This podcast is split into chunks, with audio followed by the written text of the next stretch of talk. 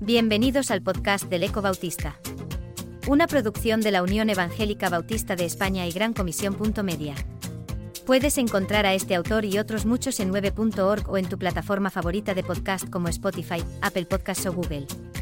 Rubén Bruno escribe, Reflexiones de un presidente. Termina este año 2022, año en el que hemos podido celebrar nuestro primer centenario como Unión Evangélica Bautista de España, o una celebración llena de gratitud y gozo, fidelidad y esperanza en nuestro Señor. Una Unión Evangélica Bautista de España, a la que he tenido el privilegio y la responsabilidad de presidir durante seis años. En estas líneas, y como expresidente de nuestra Unión, deseo expresar mi gratitud a Dios por la oportunidad que puso en mi vida de poder servirle a él y servir a su iglesia, una iglesia compuesta por congregaciones a lo largo y ancho de España, conformando nuestra Unión. Fueron seis años de grandes experiencias, de aprendizaje sobre todo, pero también de poder conocer de cerca a nuestros pastores y pastoras, de poder hablar con los miembros de esas congregaciones, de atender sus problemas y necesidades, de recibir sus quejas y consejos, de escuchar palabras de aliento y gratitud. Por todo ello, deseo expresar mi gratitud a cada pastor y pastora que me recibió, a cada congregación que me abrió sus puertas, a cada hogar que me regaló su hospitalidad y cariño, pues todos me supieron cuidar y amar sin ningún tipo de condiciones.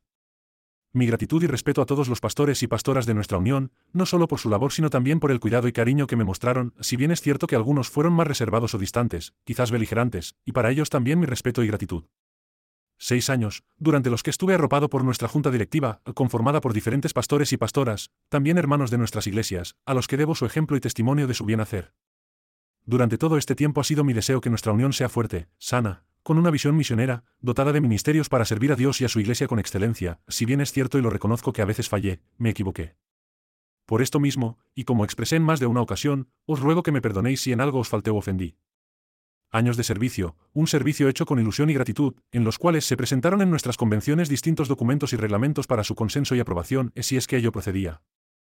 Un programa marco aprobado por nuestra convención, el cual marcaría nuestros pasos con la acreditación pastoral y terminaría con la firma del Pacto Bautista, entre otras metas que se enumeraban en el programa marco, una firma que se concretó en nuestro centenario, si bien es cierto que no todas las iglesias lo hicieron.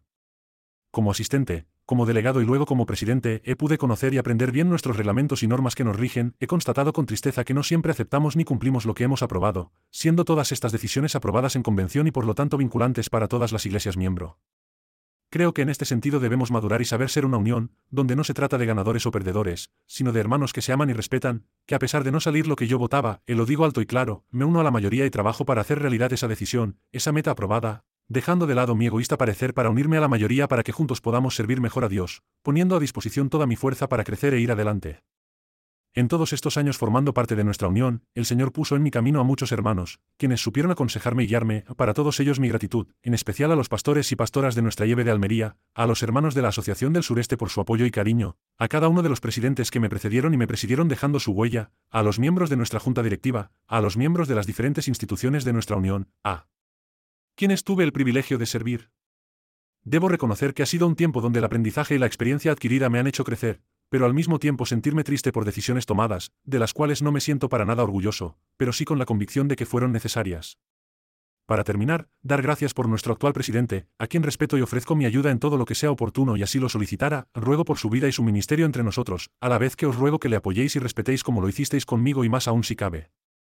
Por último, reiterar mi gratitud al Señor por dejarme servir en su reino a pesar de mis defectos y limitaciones, y decir gracias a mi esposa e hijos que en todo momento me han respaldado.